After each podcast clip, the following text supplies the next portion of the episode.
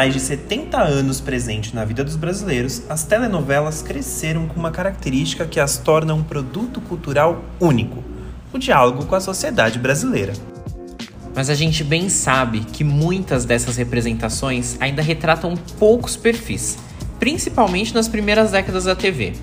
Nos últimos anos, a telenovela lançou seu holofote para setores mais abrangentes, como por exemplo as pautas LGBTQIA. Então, só nos resta levantar o seguinte questionamento: Como foi crescer com tão poucas representações na telinha?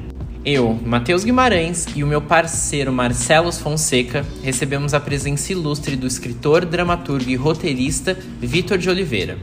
E juntos a gente vai dividir nossas vivências e conversar sobre as nossas experiências como homens gays que cresceram em frente à TV. Mas antes da gente ir pro episódio, não podemos de deixar de dar aqueles recados básicos. Como vocês já sabem, os episódios do Recapitulando saem quinzenalmente, e para você não perder nenhum deles, é só assinar o Recapitulando no seu tocador de podcast favorito. Ou se não, se inscreve no nosso canal no YouTube. Para realmente não perder nada mesmo, é só seguir a gente no Instagram. Lá você nos encontra como arroba podcast recapitulando. Agora, sem mais delongas, a gente encontra vocês logo após a vinheta.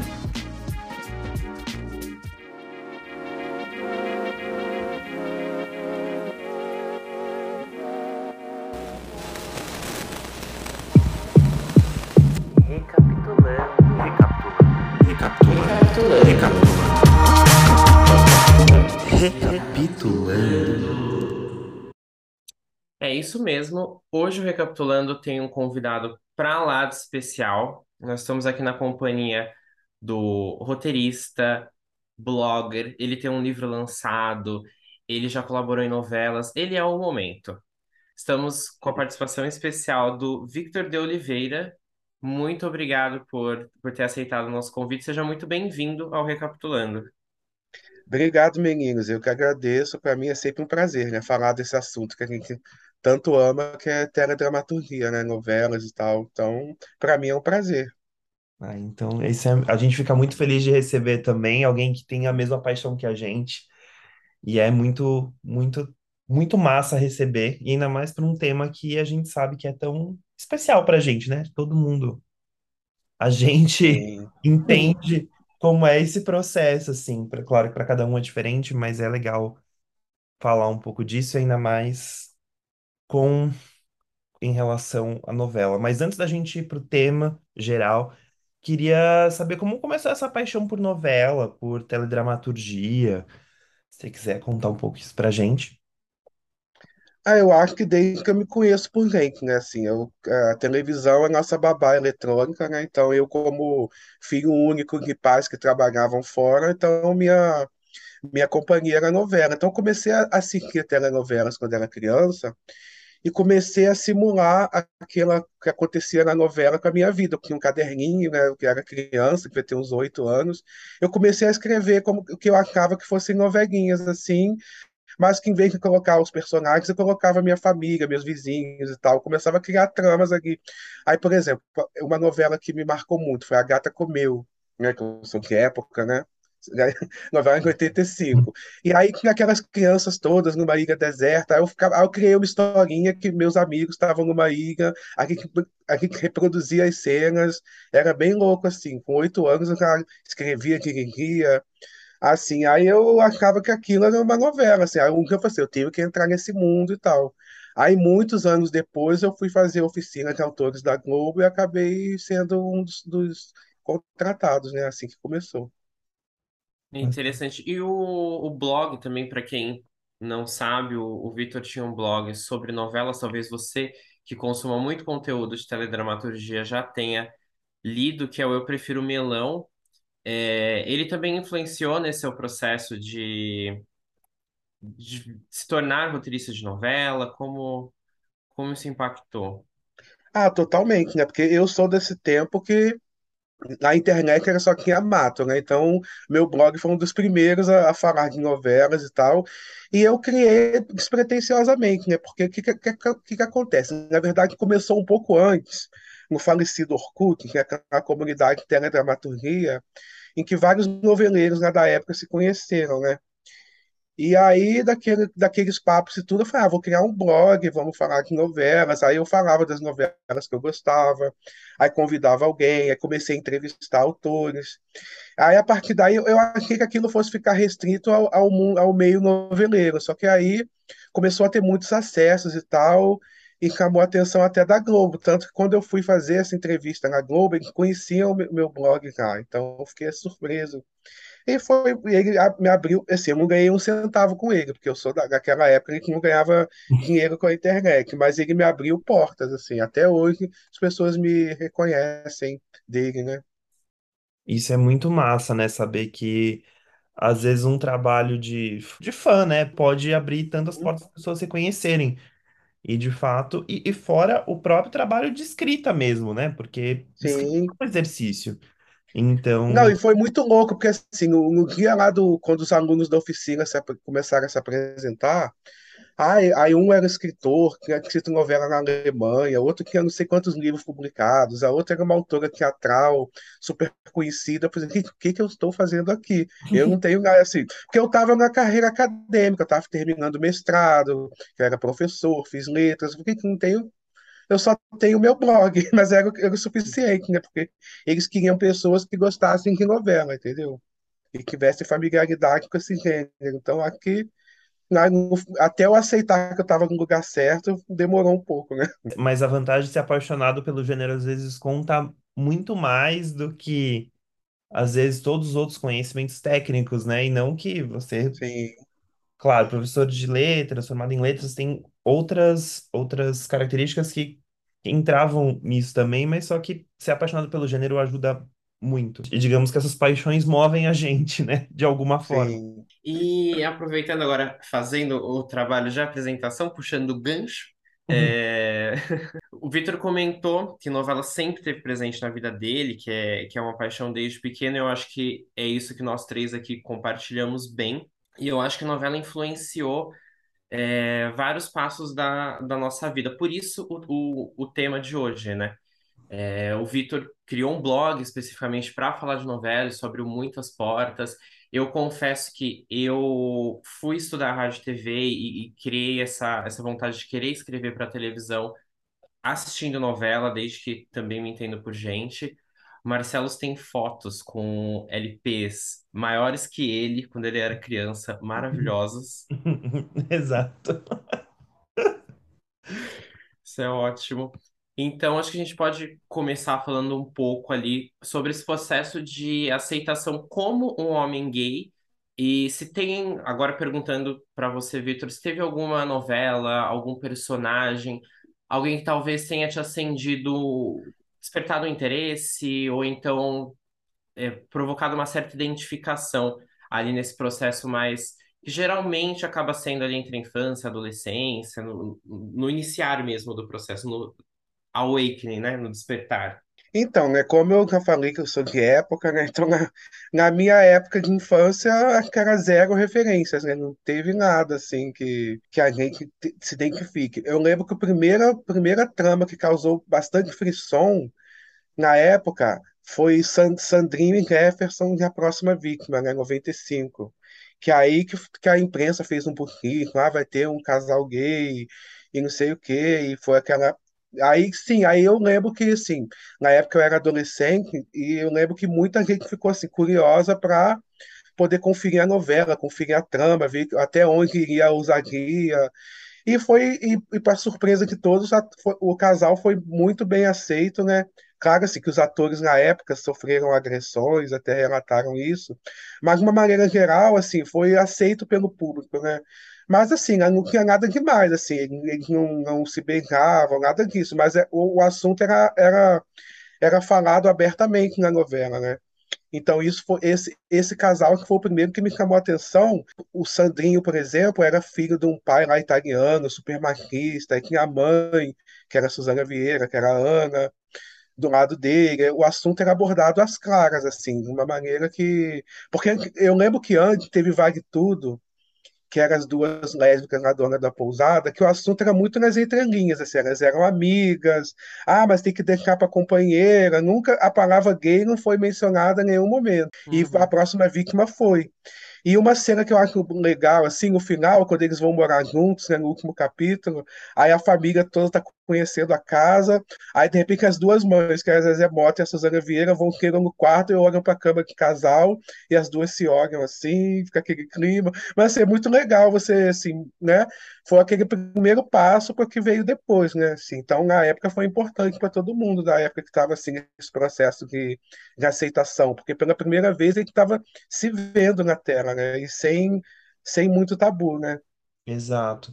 Você citou a próxima vítima, e eu lembro que quando eu, eu assisti na internet, alguns antes de entrar no Globoplay, e acho que eu não lembro se a gente chegou a comentar isso no episódio da próxima vítima, mas que realmente é muito legal esse final, assim, porque eles, o, o Silvio de Abreu abordou de uma maneira muito natural e sem estereotipar os dois, porque assim, a gente tá falando dos anos 90, né, assim, a tendência ou é ser com, completamente no subtexto, nas entrelinhas, ou completamente aquela aquele personagem completamente estereotipado, de alívio cômico, e não era o caso, né?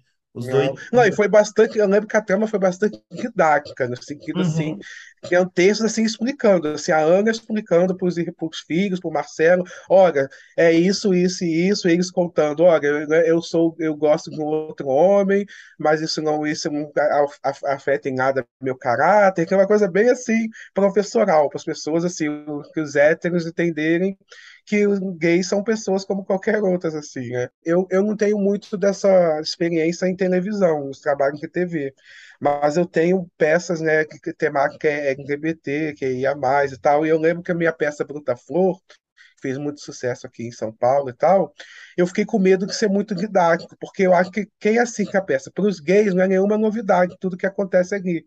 Mas eu, eu, depois eu vi que foi necessário, porque muitas, muitas pessoas héteros saíam da, da, da peça e igual, teve um casal que falou assim: Nossa, muito obrigado, agora a gente, eu, a, graças a essa peça, agora a gente entende o nosso filho, entendeu? Então, assim, você ter um retorno desse já é, né, ganha, compensa qualquer trabalho. Então, eu acho que nesses primeiros momentos a gente tem que ser bem didático para explicar para a família brasileira o que, que é, e acho que a próxima vítima teve esse papel. Sim. Não faz sentido, mas agora que você contou da sua, do, do seu texto, conta um pouco mais da, da história, se você puder contar, porque eu fiquei, admito que eu fiquei curioso. Eu Ah, também. é uma, é é uma peça chamada Bruta Flor. Na verdade, eu recebi uma encomenda do produtor, assim, a gente quer uma peça LGBT espírita. A ideia foi essa, assim. Eu não sou, né, não, não ent- não entendia muito desse coisa espiritual. E na época eu estava casado, né, com Carlos Fernando Barros, que escreveu a peça comigo. Então a gente pegou nossas experiências dos dois, assim, colocou nos personagens. Eu lembro que a gente fez a peça em uma semana, assim. E aí essa peça era, girava em torno de um, um casal, né, do- dos meninos, que eles tiveram envolvimento na adolescência, foram num acampamento, eles acabaram ficando juntos, mas um, um, um deles ia para Londres, aí ele foi para Londres e o outro não se assumiu gay, casou, teve filho, não, casou, né? Aí anos depois esse de Londres volta e aí eles se reencontram e esse cara tá casado e a mulher tá grávida. E ele fica nesse dilema, será que eu largo tudo para viver o amor da minha vida, quem realmente eu sou, e aí não se aceitava sua própria homossexualidade, né? Então isso gerava é, reações muito violentas dele. Ele vivia esse, esse conflito. Ele mesmo, ele odiava que- o que ele era, mas ele ao mesmo tempo ele não podia se livrar do que ele era. Então é, foi uma peça que tinha muito essa coisa assim da a- a- aceitação do próprio gay, né? Assim, que Uhum. uma coisa que a gente, a gente vivia muito assim lá nos anos 90, né? Assim. Até hoje, né? Você vê nesses aplicativos, ah, discreto, sigilo, não sei o quê, ainda tem muito isso, né? Exato, exato, Infelizmente, né? Exato. E perguntando um pouco sobre, sobre a próxima vítima, eu não sou dessa época, então, por curiosidade mesmo, Você se lembra como era a aceitação, tipo, no sofá, na sala de casa, se, se a relação homossexual chegava a ser comentada, era, se isso chegou a ser debatido em algum momento? Eu acho que sim, assim, por exemplo, na minha família não muito, porque era uma coisa assim, meio. Acho que ficava aquele tabu, sabe? Acho que as pessoas não comentavam assim na sala, mas eu acho que eu acho que uma coisa que o Silvio Gabriel fez boa foi colocar os dois personagens assim do bem, os dois eram um bom caráter, eles eram bons filhos, né? E era um, então era assim, nenhum deles tinha traço assim, de ser rebelde, de ser nada, então foi uma coisa bem assim, ah, o gay bonzinho para família, a família brasileira aceitar. Ah, o que, que que tem? Eles são bonzinhos, eles aí, sabe? Então as pessoas, os personagens que caíram na empatia do público.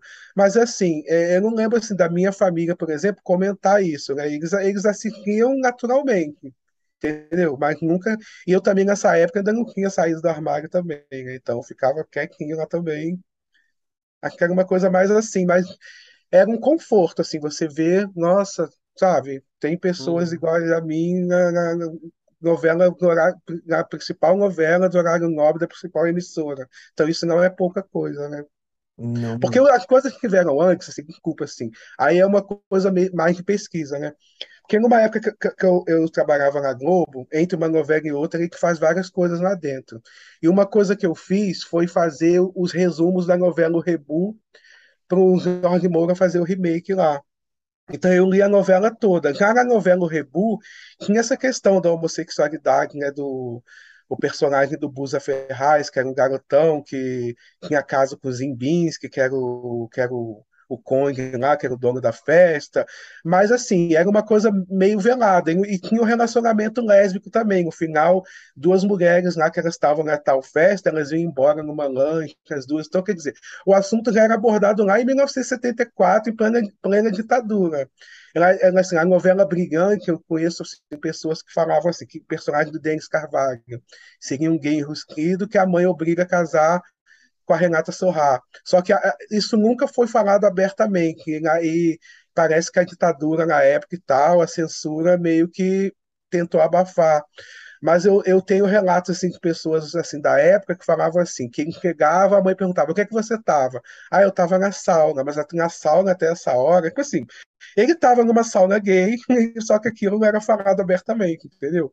Então, é, Uhum. a próxima vítima para mim foi essa esse divisor de águas, porque as palavras eram, eram, eram, sabe, as palavras eram ditas abertamente. Somos gays, gostamos um do outro, isso não interfere na sua vida, queremos respeito, sabe? Era, era bem didático nesse sentido. Sim. Tava tudo lá, né? Tava- não, não precisava do subtexto, tava tudo exatamente Sim. lá. Mas Só não teve beijo, né? Teve abraços, assim, olhares, mas o beijo mesmo veio muito depois, né? É, não, veio, veio 20 e. Quase, né? Não, foi em 19 2012, anos depois, 19 né? anos depois, É. Nossa. né? Falando de ser no subtexto, de e de personagens principalmente que já que já eram homossexuais lá na década de 70, etc. Eu lembrei daquela série documental. O Marcelo recomendou bastante. Eu não sei se a gente já falou dela no podcast. Orgulho além da tela. Hum, Isso. maravilhosa, né? Eu vi também. Muito boa e tá disponível no Globoplay para quem quem quiser assistir. É uma série curtinha, acho que foram três ou quatro episódios, que conta exatamente essa, como essa representação foi feita desde lá da década de 70 e como realmente, por questão social e por pressão da ditadura e tudo mais, tudo tinha que ser no, no, conte, no subtexto, na verdade, né? Tudo nas entrelinhas, nada poderia ser aberto. É, você comentou dessa desse texto de Brilhante, eu também comentei, é, na- quer dizer, na hora eu lembrei do documentário do Gilberto Braga, onde ele comenta que ah, tinha o personagem do Denis Carvalho, na, na primeira cena ele tá ouvindo uma, um pedaço da ópera de Tristão e Isolda, então quem é da classe já ia reconhecer na hora, umas, umas coisas assim. E É, Eu você, já, eu, eu já peguei na época. Ai, desculpa, Paco. Eu já peguei assim na época, assim, é, é, na minha, no meu despertar lá, né, lá em, que eu sou do interior de Petrópolis, aí tinha sempre esses códigos, né? Ah, você é entendido, ah, eu sou entendido. Tipo assim, era um termo muito usado na época, assim, fulano é entendido, né? Fulano é gay, né? Assim. Ai, então, Marcelo, se você quiser nos.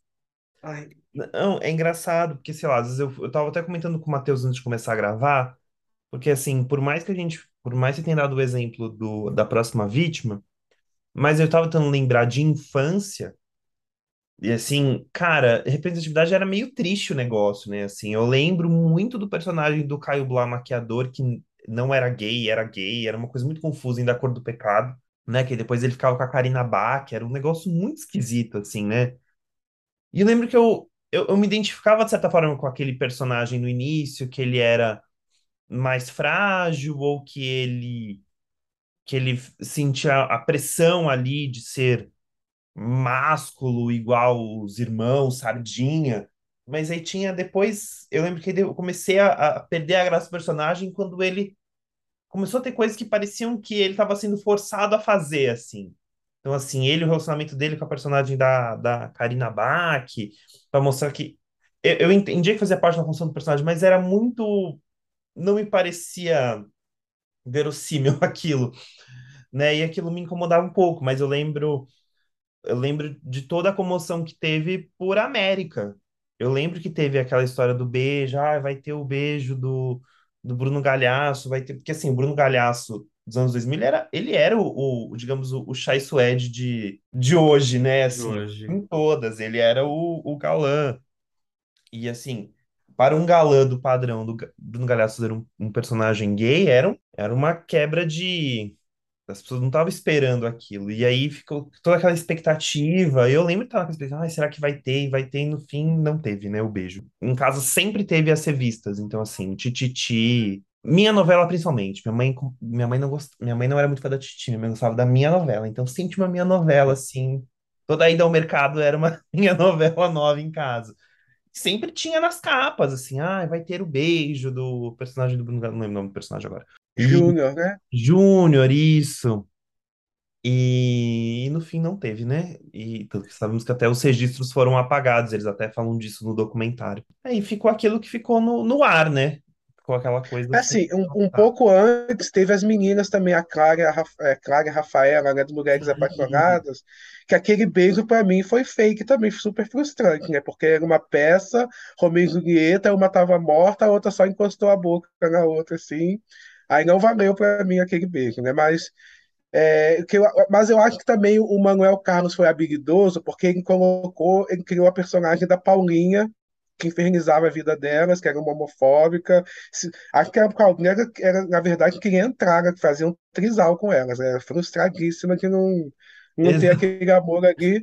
E assim, é, mas aquilo ali ajudou o público a comprar a briga delas, né? Porque aí o público se solidarizou com elas. Eu acho que isso é uma das estratégias assim que os autores usam para conquistar o público, né? A coloca no papel de vítima ali, tá sendo coisa, ah, coitadas, né? Vamos Vamos dar uma força para elas. Acho que tem muito isso também. Que o que não aconteceu, por exemplo, em Babilônia, né? Que foi aquele rejeição logo no primeiro capítulo de duas senhoras idosas se beijando. Assim, é, é triste, mas ainda, ainda ter que usar de estratégias para conquistar o público, né? A gente pensa que o debate está em um lugar. Talvez ele Uhum. esteja num lugar para nós da comunidade. Sim, Mas, e nem para todo mundo da comunidade, afinal a gente vê comentários bastante reacionários vindo. Mas se você parar para pensar de maneira geral, para o público em geral, o debate ainda está lá atrás. Até porque, assim, esses todos os anos que a gente ficou debatendo nos últimos anos, que a gente ficou debatendo entre nós e, e, e falando, quanto isso chegou para essas, para essas pessoas, pessoas além da comunidade. Então, é, é é complicado, a gente sempre tem que tomar os cuidados. É realmente, acho que ali em 2015 a gente achava mesmo que a gente achava e o Gilberto Braga acho que achava que podia estar ali num ponto onde acho que talvez era o que ele gostaria de ter feito anos atrás e falou, acho que agora chegou o momento e não era o momento. É bastante triste a gente pensar nisso. sim. Exato. Essa Não, porque assim, semana. se teve uma- um cara que jogou um bebê numa caçamba de lixo, que foi super aceito po- pelo público, como é que duas senhorinhas do bem isso aqui não seriam, né? Assim, Exato. Mas só que o, o Valsir, ele mostrou toda a jornada do Félix, né, cara? Foi uma jornada do herói, assim, porque ele ter, começou lá e aí mostrou que ele era daquele jeito pela rejeição do pai. É aquela coisa, coloca no papel de coitado, de vítima, cara, e o público fica com peninha e compra a briga. Infelizmente é, é isso, né? Se Exato, você se coloca muito assim, ah, ah, não, entendeu? É, o exato. que eu ia comentar é essa semana mesmo, na semana que a gente tá gravando, teve um beijo entre dois homens em, em Cara, e Cor- Cara e Coragem, na novela da Sete. Hum, E, cara, já faz quase 10 anos. Tudo bem, que, né, relativamente ainda é, é pouco tempo e a gente caminhou não tanto quanto poderíamos caminhar, mas já faz quase 10 anos que a gente tem beijos entre, é, beijos homoafetivos na televisão. E eu gosto de pensar que essa é uma parcela muito pouca, mas ainda assim, muito pequena, na verdade, mas ainda assim tinha gente falando merda nos comentários da Globo no Instagram, por exemplo. Então, as pessoas ainda existem, né? É, realmente é triste que ainda hoje tenha que usar de estratégias e, e pensar sim. realmente em como fazer essa abordagem para não machucar, para tentar conquistar, sendo que uma coisa que é tão natural, né? De Mas sua eu acho que é um caminho sem volta, né? Vocês não acham assim? Porque essa reação toda vem por conta dos avanços que que a gente conseguiu. Então, podem reclamar, podem criar que nós não vamos voltar para o armário, entendeu? É, A verdade é essa. E vai, vai ficar cada vez mais aberto. Não tão assim avançado, não tão rápido como a gente, a gente gostaria, mas a gente não volta mais. É um caminho sem volta. Não, Sem total. Exatamente. E, e assim, a gente teve avanços, né? Assim, você para pra pensar em tramas que nem eu lembro quando teve. Bom, teve A Força do Querer, depois A Força do Querer passou um tempo, você teve A Dona do Pedaço e você teve a personagem, a, a Britney. Cara, Uhum. as pessoas adoravam ela, no, assim, torciam pelo, pelo casamento dela e etc. Assim, a- eu, eu posso discordar de várias coisas de como várias situações eram narradas que pra mim não não gosto. Mas assim, o público gostava da personagem, gostava muito, torceu pra ela casar na, ig- ela casava de branco, de noiva.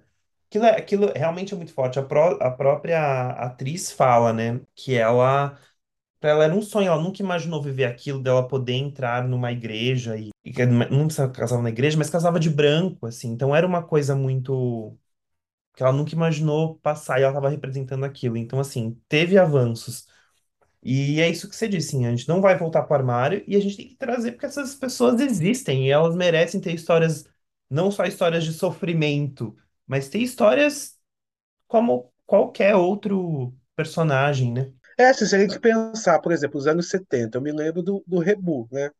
Aí os anos 80 tem lá o Brigante, que é muito tímido, Vale Tudo, que teve uma, né, uma repercussão maior, e a gente pensar agora, a gente está esquecendo vários aqui, porque tem que, várias tramas que abordaram isso, né? O, Orgu- Orgulho e Paixão, que é a novela das seis, né? Orgulho e Paixão, que chamava, era, né? Isso. Sabe, aquilo eu achei super legal também, porque era uma novela das seis, né? Os dois, e uma trama de época, né? Então, acho que é, você for olhar assim, é um, é um avanço, né, grande, mas ainda queremos mais. Que eu, eu ainda vejo pessoas falando assim, você não acha que tem muito gay na, na televisão? Eu falei, não, eu acho que tem pouco. Assim, falta muito. Exatamente. Se você for andar na Paulista e, e ver quantos somos na vida, você não diria que Nossa, tem pouco gay na televisão. tem muito. Não, e eu já ouvi gays falando isso, né? O que é mais chocante, né?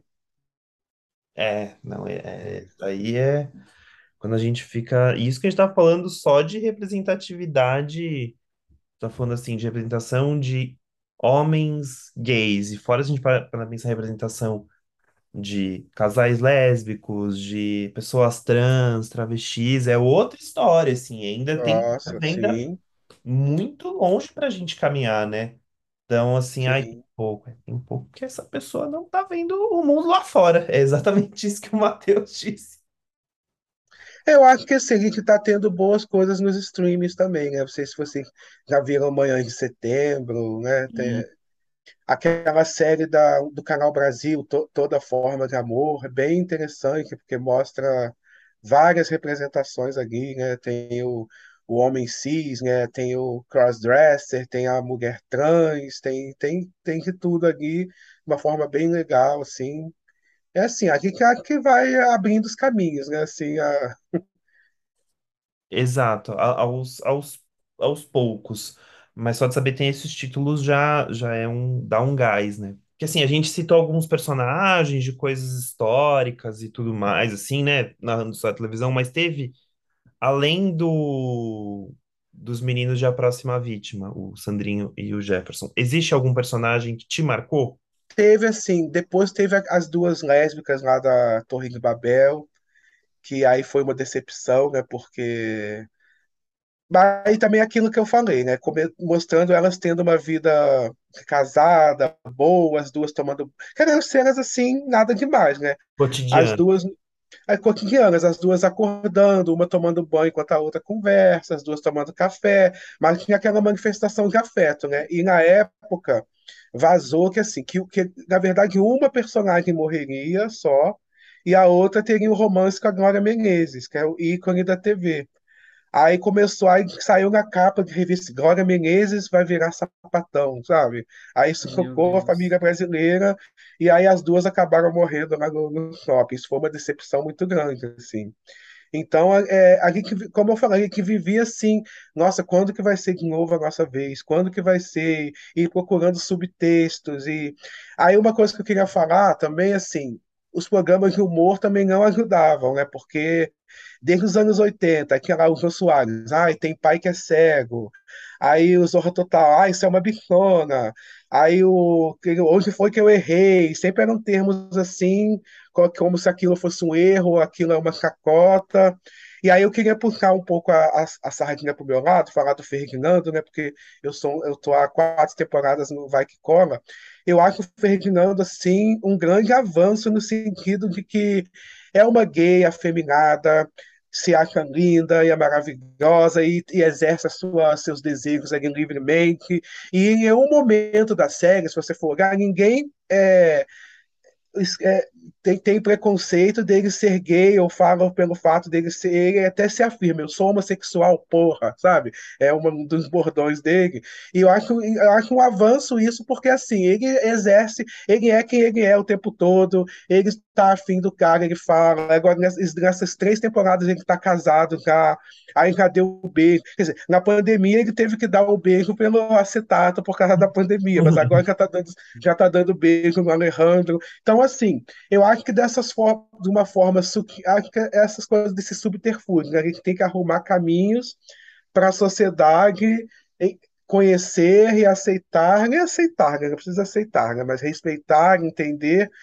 Assim, eu acho que o Ferdinando é um grande avanço, assim, eu acho que o Vai Que Cola, eu, eu, analisando assim, que é um programa que grande, assim, grande assim, repercussão, tem grande assim, a, a, penetração popular agora na TV aberta, então acho que isso é um avanço grande.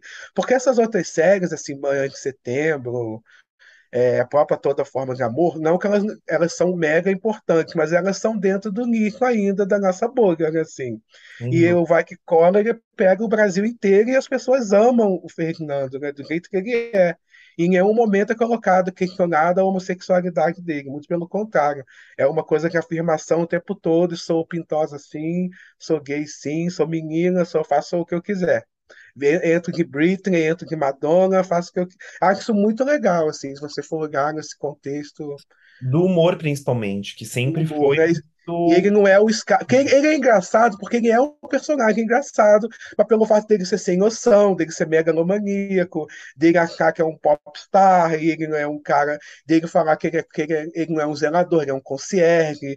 É, é, o humor dele vem dessa, não vem dele ser gay, assim, e isso ser uma coisa de escárnio, entendeu? Eu acho muito legal isso. E até porque anteriormente a gente falou sobre, ai, porque eram gays estereotipados. Eu acho que a gente pode, para ser mais assertivo ainda, dizer que esses personagens, né, da década de 90 e, e de 2000 e tal, eles eram caricatos, né? A, pira, a piada era a sexualidade do, do personagem. Você falou Sim. do, do Caio Blay na Cor do Pecado. Eu lembrei também um que ainda é um pouco depois, mas que eu acho que talvez tenha sido o que o Caio Blá foi por Marcelos foi para mim assim um pouco, não traumatizante, mas um personagem que eu ficava incomodado às vezes, principalmente com o que as pessoas ao redor, é, dentro de casa, estavam comentando e caçoando dele, era o Orlandinho de, da Favorita. É, Hum, o Orlandinho, até o nome dele era, era uma piada pronta, sabe? E é isso, é, é realmente ter o, ter o Ferdinando e ter um personagem que é tão abrangente, tão popular, num programa extremamente popular, onde a piada não é a sexualidade dele, a, a, piada são outras coisas, é realmente muito, muito importante, né? Né, E, e tinha essa função também é, do gay caricato e ser ele não ter uma trama própria, né? Ele é o acessório da, da madame, assim, ele é o poodle de madame, né? Igual o Kiko Crow, que vivia em função da Teresa Cristina. Aí se você pegar lá atrás, né, o personagem até é muito bom, assim, que é o Mordomo Eugênio, que vale tudo, que é assim, em nenhum momento foi falado que ele era gay, mas é óbvio que era gay, era cinéfilo, não sei o quê, mas ele não tinha vida própria, né? Ele era, vivia em função da, da tia Celina lá, que era, e sabe, e, e agora você tem personagens que têm autonomia, que tem trama, que tem, sabe, ele não é o melhor amigo da, da protagonista, ele não é o, sabe, acho que Uhum. também dessa função de ser o alívio cômico e essa função de personagem orelha, né, também, né? Sem dúvida. Não, isso, isso é verdade. Assim, por mais que a gente adore o Mordomo Eugênio, mas é engraçado quando você pega. Eles começam a ter histórias. Matheus fala muito disso de Paraíso Tropical, né? Do casal de, de Sim. Paraíso Tropical, né, amiga? Acho que vale você dar uma ressaltada aí. Exato. É, que o Gilberto, ele mesmo fala, né? Não, não são palavras minhas, que ele colocou o casal para acariciar a classe, mas eles não não tinham nenhuma cena praticamente assim, eles pratica, mal se tocavam durante toda Uhum. toda a novela, né? Mas eh, pensando sobre, você trouxe esse, esse casal também e falando sobre essa, essa caricatura, ser, sobre ser um personagem estereotipado, eu acho que talvez seja um diálogo que a gente tem que ter um pouco mais dentro da comunidade ainda, para poder né, discutir fora. Mas eu acho que é importante também ter esses personagens como o Ferdinando e ter outros personagens caricatos para que não seja visto o gay só como aquele homem másculo, bem-sucedido, Sim. Esqueci o nome agora do Padrão? da Gay de Paraíso Tropical. É o padrão. Esqueci o nome do ator, mas enfim. é Não Carlos sei se... Casagrande, né? E o Isso. Veronese? Não o Não, não é o Veronese. Veronese, é o Sérgio Abreu. Sérgio Abreu.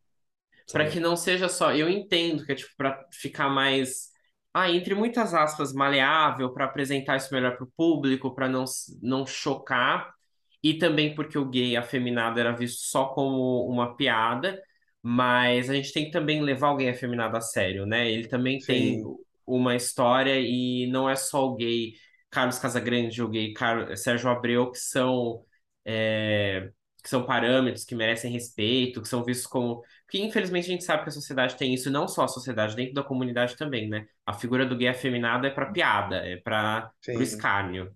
Por isso que, de certa forma, assim, por mais que eu tenha mil considerações contra o Cro, tem várias coisas, mas o Cro tinha ali, por mais que fosse um romance na encolha ali, tinha um sigilo, mas ainda tinha ali um, um, um interesse amoroso, assim, né?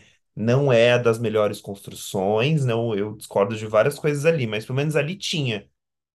Mas sabe quem eu acho que, que é melhor pra gente trazer para esse debate? Talvez o personagem que ficou com o Félix, É, o Thiago Fragoso. o Carneirinho. Carneirinho. Eu Sim, acho que o Ca- o Carneirinho não era, não era aquela figura máscula como era o, o Marcelo Antoni, uhum, é, querendo maquiar assim, ah, ele, não, ele era um, personagem também afeminado, etc, e que as pessoas gostavam, as pessoas torciam para ele ficar com o Félix, gostavam do personagem dele, e ele realmente tinha uma história. sim. É verdade. Não, sem dúvida. E tinha, e realmente tinha mais. Porque quando ele, quando eles começam a novela, eles já são um casal, né? Eles já moravam juntos, já eram considerados casados ali, estavam querendo adotar. Seja, o que foi construído foi o, o Carneirinho largando o personagem do Marcelo Antoni para ficar com o Félix.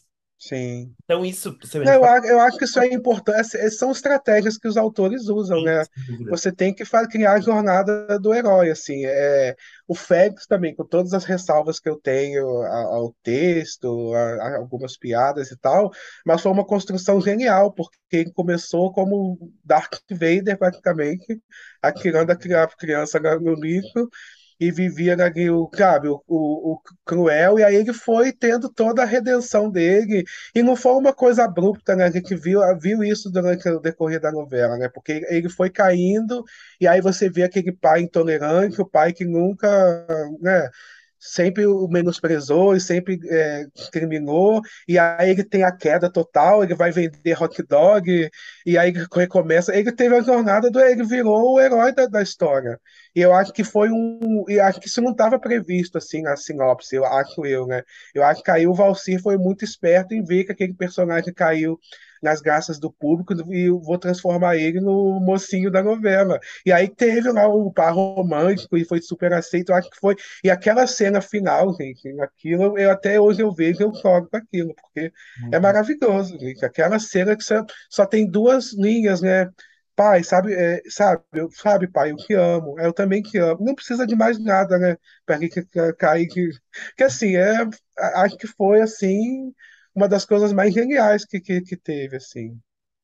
Não, sem dúvida, sem dúvida. E, a- as pessoas comemoram essa cena final. Eu lembro que um amigo meu, conta, um amigo meu morava ali perto da Alameda Santos, ali nos Jardins, e falava que quando teve a cena, parecia final de Copa do Mundo, né? Porque as pessoas gritavam na janela de, de, nada, de emoção, assim, que foi muito, foi muito impactante. Tanto que é, é forte até hoje, é uma referência até hoje, né? As pessoas falam, e gente, essa novela não veio fazer 10 anos e nunca reprisou, sim, inclusive, ou seja, é uma marca, marca muito forte. E além da química, né? Porque tinha assim, além de ser um casal carismático, mas tinha uma baita química entre os sim. personagens, os atores ali. Que, qual é a sua opinião, Matheus? Sobre o Félix? É, Não, eu gosto. é, Eu compartilho da mesma opinião que vocês. É, eu acho que foi muita engenhosidade. Eu geralmente eu, eu gosto de pequenas teorias da conspiração, assim, que a gente sabe que obviamente não são verdades, até porque novela é uma obra aberta. Mas eu gosto desses comentários de rede social É, não, porque o Félix era para ser o verdadeiro protagonista desde o começo e o Valsir criou e etc. Não, gente, novela é uma obra aberta. Eu acho que foi isso, foi a engenhosidade dele perceber o, o apelo do personagem e tudo mais. Mas eu prefiro pensar isso, que o Félix era para ser o protagonista desde o início, porque é é uma história muitíssimo bem contada, o personagem super humanizado, super bem construído. Gosto muito dessa relação. E e lembrando também, a gente estava conversando e puxando outros personagens, e até enquanto eu pensava sobre o episódio, sobre o que eu iria falar aqui, eu lembrei de uma novela que eu acho que me marcou até um pouco mais do que Amor à Vida, que foi Insensato Coração. Ali eu acho que eu conseguia me identificar bem mais, e porque tinha um personagem que era que era gay, mas ele começava a novela, agora não vou lembrar o nome do ator. Eu vou pesquisar aqui enquanto eu falo. Mas o ele É começava a aquele novela. menino, não era? Um menininho? Mi- Miguel Então, Roncato, Miguel Roncato, não era isso?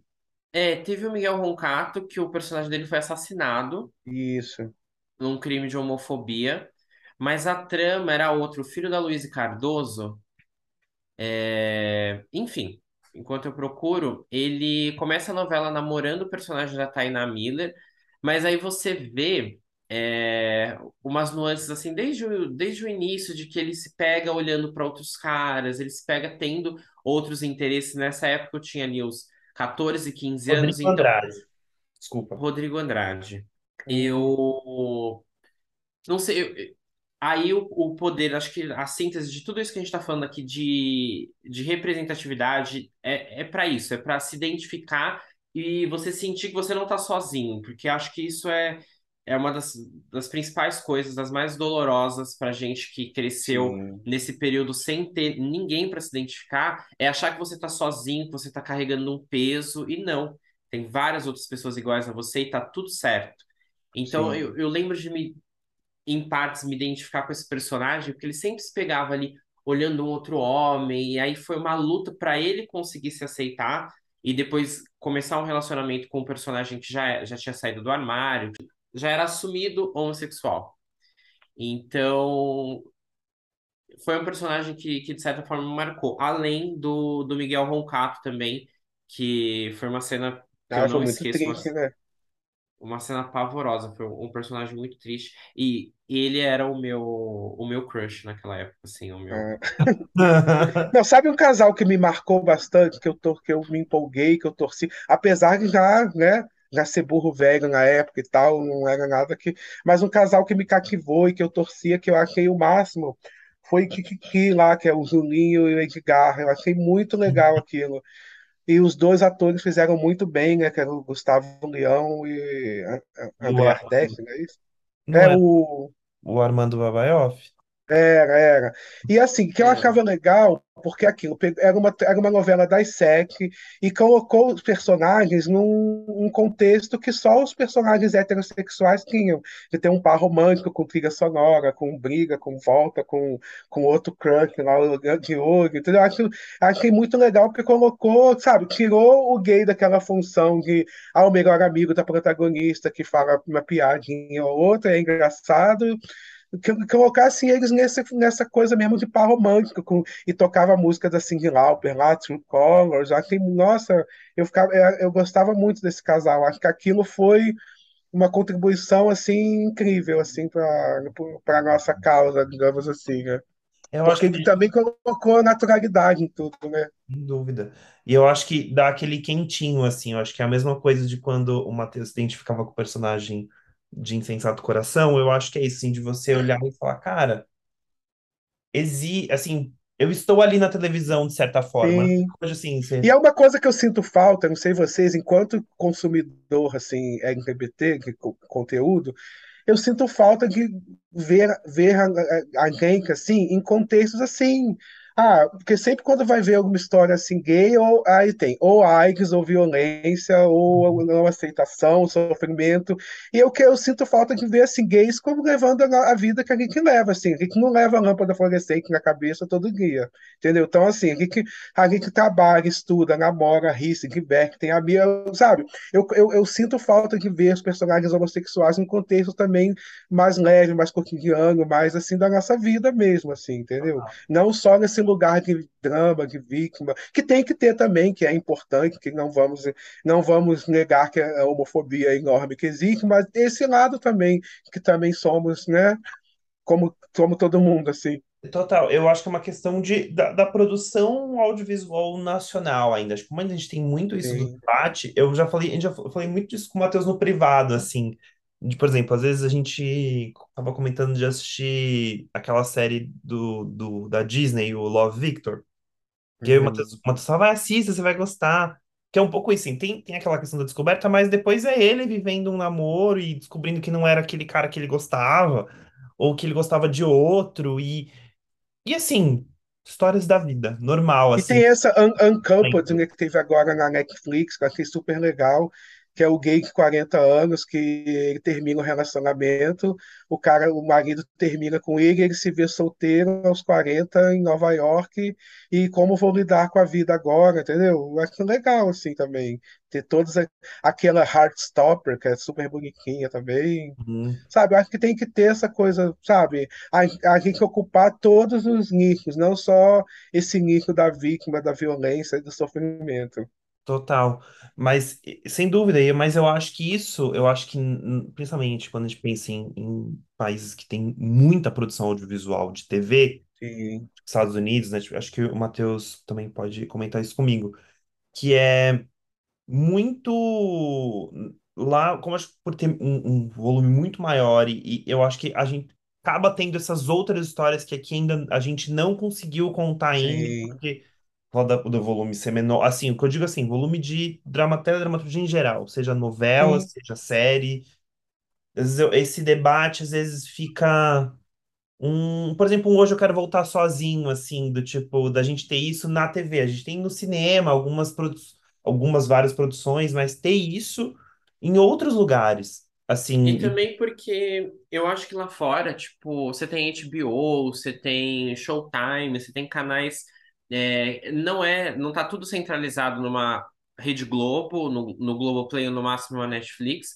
E, e são muitas coisas também mais fechadas que não tá na televisão aberta. Eu não sei se a televisão aberta lá é tão progressista e tão aberta a outros temas é, quanto a televisão fechada, mas a, a TV fechada também é muito forte, então acaba que eles conseguem produzir isso com muito mais, com muito mais força e com muito mais variedade, né?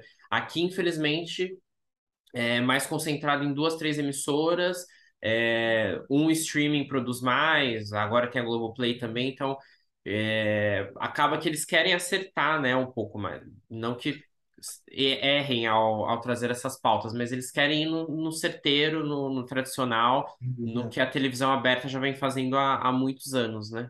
Aí eu acho também, assim, você, ah, vamos ser sinceros também, né? Os CEOs lá, os que estão no comando, por mais que tenha, tenha mais aberto agora as salas de roteiro para diversidade, para mulheres, para mulheres trans, para gays, negros, etc., mas os cabeças da coisa ainda são homens brancos e héteros com a visão heteronormativa deles e Hum, estereotipada dos gays, né? Então, se você emplacar um produto desse tipo, convencer um cara desse que tem a cabeça voltada para os negócios, para os espectadores, para quanto ele vai lucrar, é bem difícil, né? Você tem que ir uhum. pelas beiradas mesmo.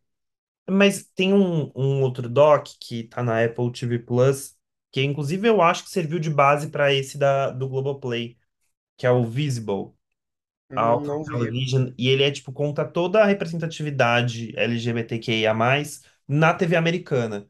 Desde, desde os anos 60 eles contam, e eles vão contando também representatividade no, no jornalismo, tanto no bastidor, então é bem legal, assim, então, porque tem va- essa representatividade, e aí eles falam, ah, do saco, de, por exemplo, que Will and Grace foi uma série que modificou a visão, porque você colocou ali um dos protagonistas principais, o Will, que tinha relacionamentos, e tinha tantos que...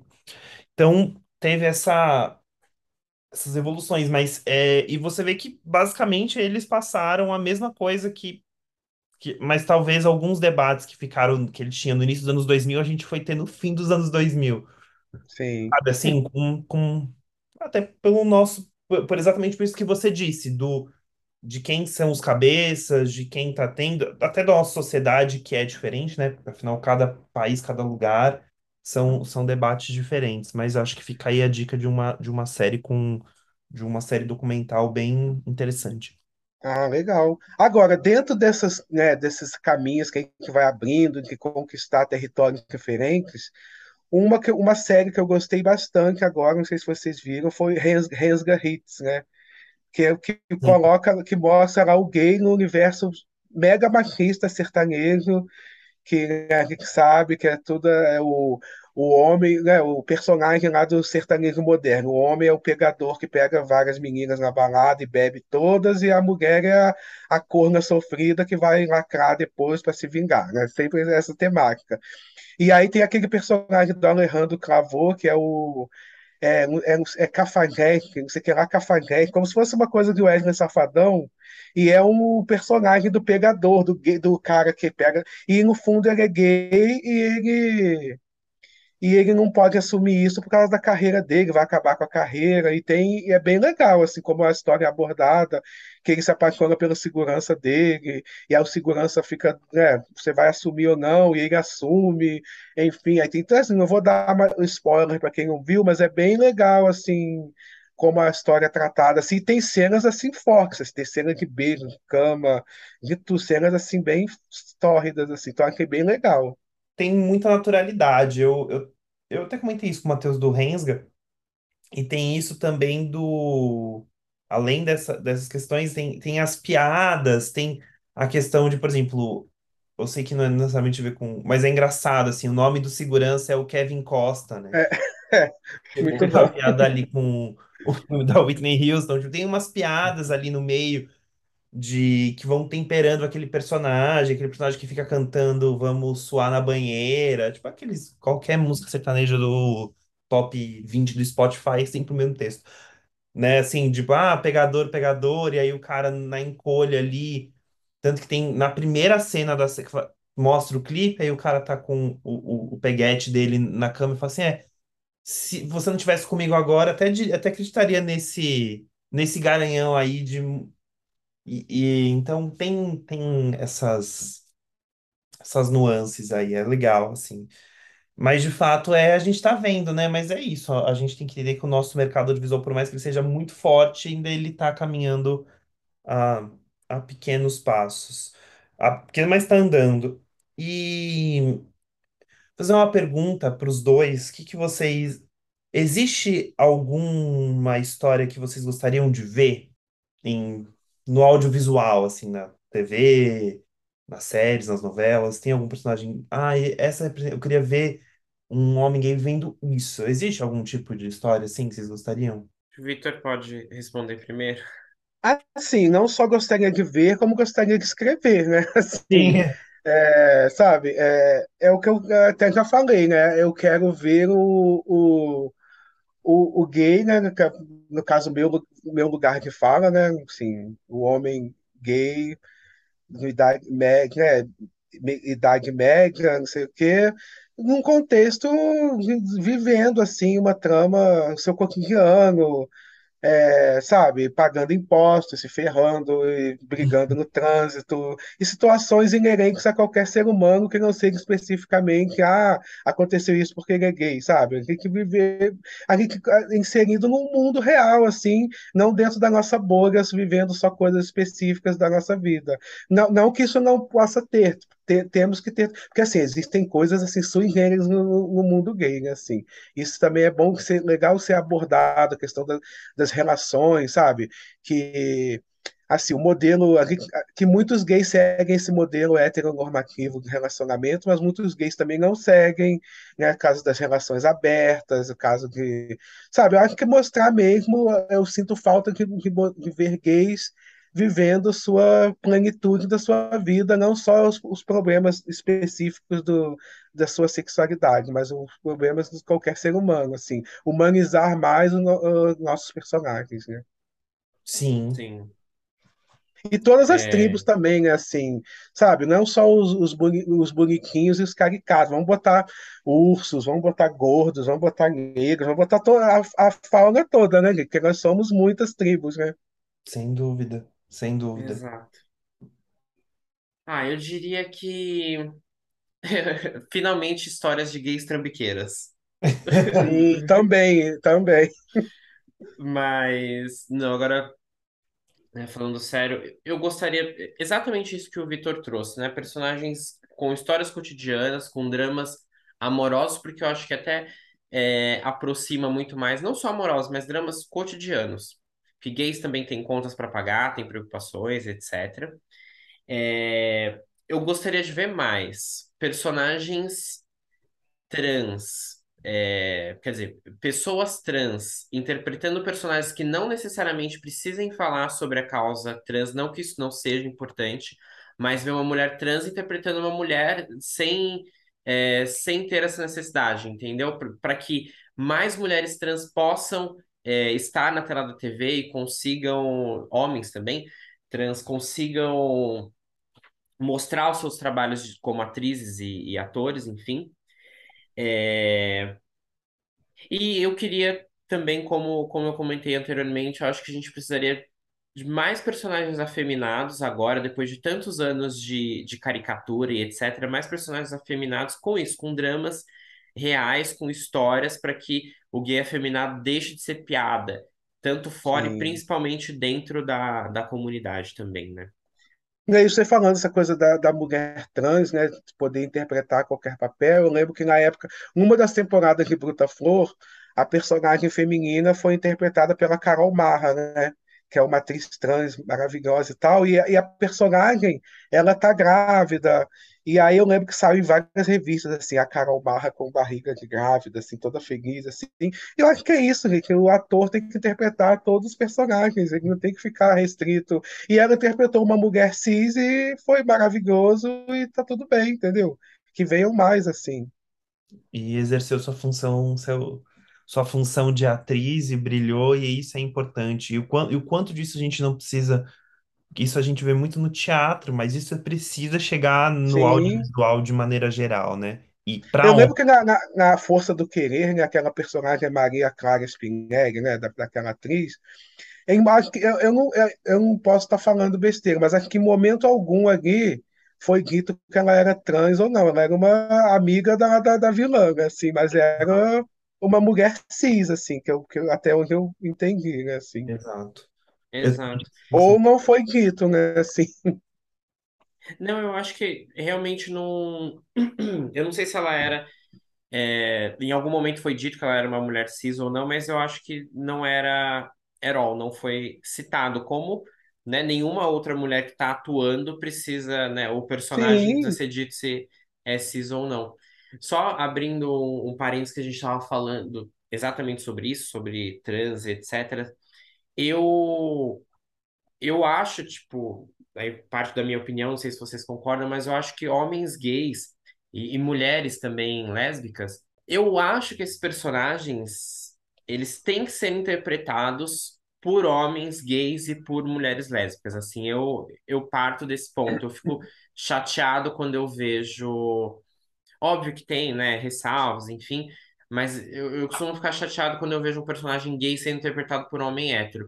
E, e, e não é, não vem desse lugar de que é, não é ator, tem que interpretar qualquer coisa, não é, acho que é oportunidade. É, parte exatamente da, da mesma justificativa que eu uso para que mulheres trans consigam interpretar é, um personagem que não necessariamente seja uma mulher trans. É, para ter mais oportunidade, porque infelizmente, e isso é muito pior na né, para pessoas transexuais do que para homens gays, talvez, mas eu acho que a, gente precisa estar lá. Então, se tem um personagem de um homem gay, dê para um homem gay interpretar. Vamos A gente ainda né? de oportunidade, ter essa prioridade, né? É, Sem Eu dúvida. concordo, eu acho assim, se num- num- se a gente vivesse num mundo perfeito, inclusivo, democrático, Equalitar. etc, etc, etc e tal, valeria essa máxima de que o ator é ator e interpreta qualquer personagem. Isso é óbvio, né? Claro que todo ator tem, pode ter liberdade para interpretar qualquer personagem, né? Isso, mas se a gente vivesse num mundo perfeito, inclusivo, democrático, igualitário, etc, etc. No mundo que a gente vive, em que a gente tem né, as, as, né, as representações, né, os homens gays, trans, negros, etc. e tal, tem tão pouca oportunidade, então a, a oportunidade que tem tem que ser dada para eles, sim. Eu super concordo. Sem dúvida. E você, Marcelo, o que você gostaria de ver? Eu acho, eu gostaria de ver. é, acho que meio que vocês responderam o que eu, o que eu gostaria de, de ver, assim. Eu acho que eu queria ver um. Não, não tô dizendo que precisa ser isso, tá? Sim, mas eu acho que é um exemplo bom gringo que funcionaria a gente ter aplicando para nossa vivência local. Pose, que é uma série que fala muito sobre a, a maravilhosa. comunidade preta e, e trans em Nova York. Eu queria ver como isso como é, é é essa vivência, ter essas histórias contadas na tela da TV aqui, de São Paulo, Rio, seja, ou mesmo que não seja Rio e São Paulo, mas contando como é a vivência de LGBTQIA+, no interior do país. Eu acho que a gente tem um país tão grande, com tantas vivências diferentes, como que, que assim, a vivência para nós que, que estamos nos grandes centros, no eixo Rio-São Paulo, é uma coisa, e para quem nasceu no interior do Tocantins. Como que é isso? Como é que é esse processo?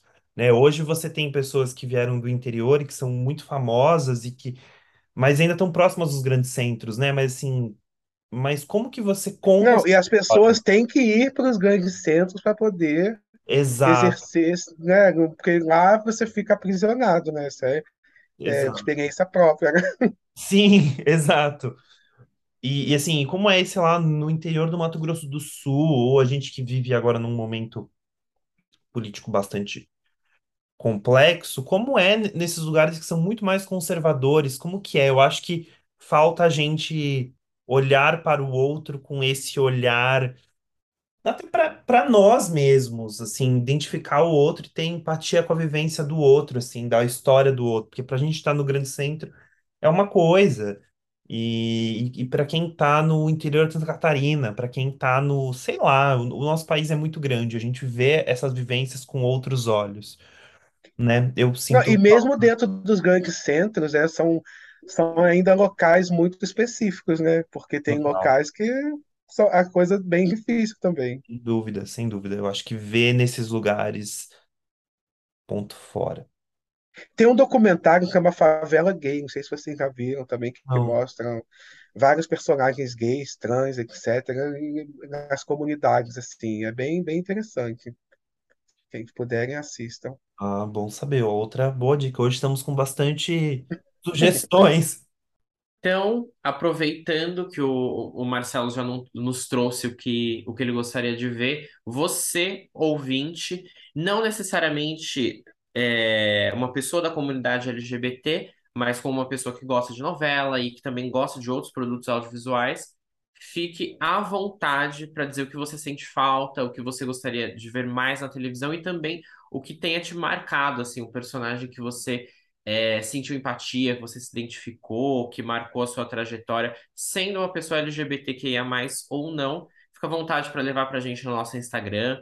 É, você que está nos ouvindo pelo YouTube também, comente nos comentários, a gente adora receber comentários e feedbacks de vocês, a gente sempre diz isso. Então, por favor, é, nos deixe saber mais sobre você. Alguma consideração? Ah, quero dizer que eu adorei participar. Obrigado pelo convite. Muito bacana, muito sucesso para o podcast de vocês, acho muito legal. Cada, cada vez mais se falar de teledramaturgia, indo em temas tão importantes como esse, me sinto honrado de ter sido escolhido para falar sobre o tema. E me convidem sempre que quiserem, que estou sempre à disposição de vocês. Muito prazer. A gente fica feliz. Com Muito. certeza, a honra foi toda nossa. É, você é um profissional que eu acompanho desde a época do, do blog, do Melão, e fiquei muito feliz por ter aceitado o convite mesmo, o Marcelo também, óbvio. E nos conte mais como a gente pode te achar, além do livro. O livro ainda tá, não sei se ainda tem vendagem, mas eu sei que além do livro e das suas peças, você também tem um, um canal no YouTube, é, o seu perfil no Instagram. Como a gente pode te achar? Então, agora é o momento mercano. Não vou vender iogurte, né? Mas é meu livro, o Melão, infelizmente, não está mais em circulação porque a editora fechou, né? Talvez vocês encontrem assim na Amazon, estante virtual, algum que esteja perdido por aí. Mas qualquer coisa também eu tenho o PDF dele, eu mando sem problema para quem quiser. É, Aí eu tenho outro livro também, que é da peça Bruta Flor, que se interessou em conhecer o texto. Ele está à venda pela editora Giostre. Aí vocês dão lá, façam uma busca que vai é, ser encontrado facilmente.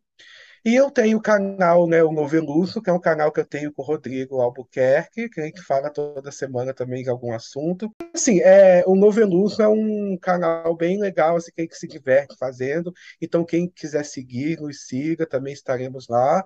E meu Instagram é o Vitor Vil também, quem quiser seguir, será, também sigo de volta, sou super bem-vindo. Isso é demais. Arrasou. Fico muito feliz de verdade pelo, por ter aceito o convite. Pode ter certeza que é o primeiro de muitas participações que virão. E a gente está sempre pensando em episódios especiais. A gente está sempre. Eu e o Matheus, tipo, ah, essa temporada a gente precisa. Vai, essa temporada ainda tem poucas participações especiais. A gente sempre gosta de ter, porque é sempre Ah, legal legal. trocar essas figurinhas, essa, essas informações com outras pessoas que, que gostam, que são apaixonadas pelo tema ou que trabalham com isso. A gente gosta de que são, a gente gosta de trazer porque é sempre legal, né? O debate ele é sempre muito enriquecedor. Muito E eu faço aqui um, eu faço um convite também para vocês, né? Que quiserem mandar para mim um, te, um vídeo para o Noveluço, que a gente é, eventualmente publica assim, que novela marcou sua vida? Aí vocês mandem um vídeo assim de um minuto falando da novela que marcou a vida de vocês, que a gente publica no canal, no Instagram, etc e tal, que ser- será uma honra fazer esse cross crossover aí. Eu já topei. Eu já topei. Pode contar comigo. Que bom. Amei, convite aceitadíssimo. Então, é isso. Muito obrigado pela participação mais uma vez. A gente ficou muito feliz, de verdade, que as agendas bateram e que a gente conseguiu gravar. É, e você, ouvinte, muito obrigado por ter escutado mais esse episódio especial. É, Bom, O aquela... Vitor já deu o serviço, então agora, Marcelos, aonde a gente encontra? eu sou no, no Instagram, você me acha como arroba Marcelos Fonseca. Marcelos com dois L's e o S. E você, cara amigo Matheus, como a gente te encontra? Eu estou lá como Mate, M-A-T-H, X de Xuxa, Guimarães. É isso. Até o próximo episódio do Recapitulando. E um beijo e até mais. Tchau. Beijo. Arrasou! Foi. Arrasou. Muito bom.